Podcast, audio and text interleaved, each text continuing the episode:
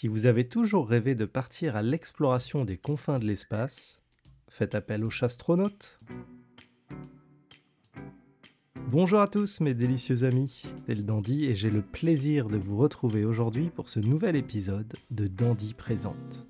Aujourd'hui, je vous invite à découvrir en ma compagnie le dernier jeu de Rainer Knizia, illustré par Johanna Zeppeka, appelé MLEM, M-L-E-M, Space Agency. Ce jeu est édité par Rebel et distribué en France par Asmodee. Dans MLEM Space Agency, chaque joueur incarne une organisation spatiale dont l'objectif est d'envoyer ses chastronautes dans une fusée pour l'exploration des confins de la galaxie. Et le but sera d'aller le plus loin possible pour coloniser des planètes, des lunes et gagner ainsi le plus de points de victoire. Pour débuter une partie, chaque joueur choisit un plateau de la couleur de son choix sur lequel il installera ses 8 astronautes, chacun disposant d'un pouvoir qui lui est propre. Un plateau de jeu central, représentant le trajet qu'empruntera votre fusée entre les lunes et les planètes jusqu'aux confins de la galaxie, vous permet de prendre connaissance des différentes planètes, lunes et lieux sur lesquels vous pourrez vous arrêter pour marquer des points en cours de route. MLEM Space Agency est un jeu de stop ou encore à base de dés. Lorsque la fusée du capitaine est prête au décollage, ce dernier lance les 6 dés à sa disposition afin de comparer les résultats obtenus sur ces phases de dés à celles présentes sur le plateau de jeu à l'endroit où se trouve sa fusée.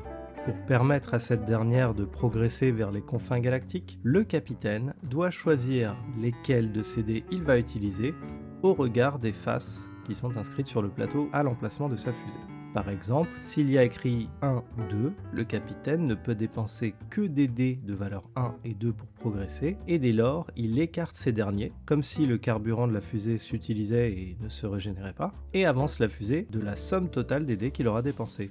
Il existe néanmoins une petite subtilité. La phase 6 de chaque dé est remplacée par une flamme que l'on appelle post-combustion. Et lorsque la case de la fusée permet d'utiliser ce résultat afin de la faire progresser, ces dés ne sont pas écartés mais sont remis dans le pool de dés que le capitaine va lancer au tour suivant. C'est l'effet de la post-combustion, vous bénéficiez de l'influence gravitationnelle des planètes pour aller plus loin en dépensant le moins de carburant possible.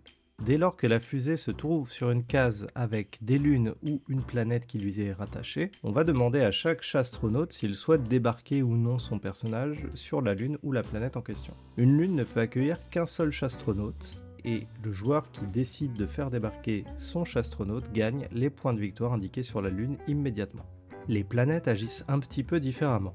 Il n'y a aucune limite au nombre de chastronautes qui peuvent les accueillir, néanmoins, le premier qui débarque son chastronaute sur une planète bénéficiera du score maximal que propose cet espace en fin de partie, et dès lors qu'un autre joueur, même s'il est arrivé après lui, aura plus de chastronautes que lui sur cette planète, c'est à ce moment-là lui qui va remporter le score maximal.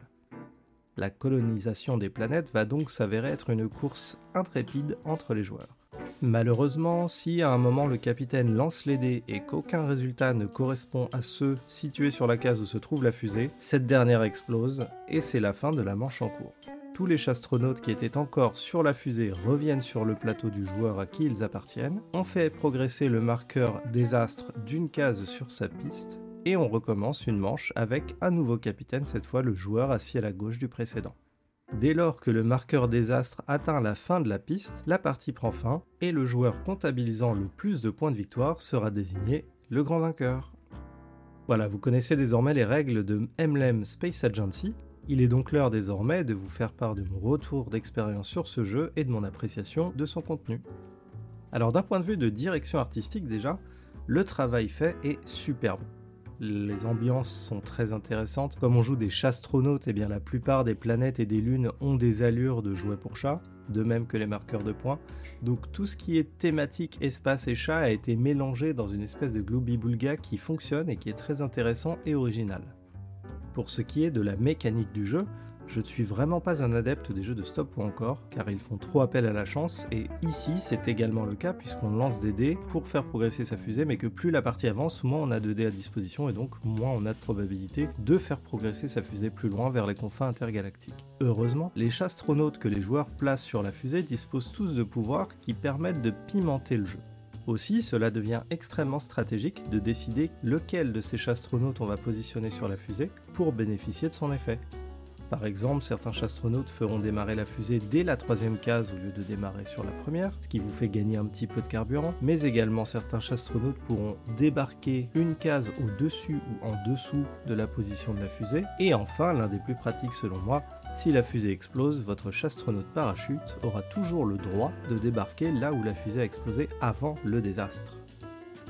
Alors les mécaniques de jeu stop ou encore après quelques parties ont tendance selon moi à trouver leurs limites. Heureusement, dans Emblem Space Agency, de nombreux petits add-ons déjà intégrés dans la boîte de base vous permettent d'enrichir l'expérience de jeu et de la complexifier un peu, ce qui rend l'expérience beaucoup plus intéressante. Mon contenu additionnel favori pour ce jeu, ce sont les missions de départ.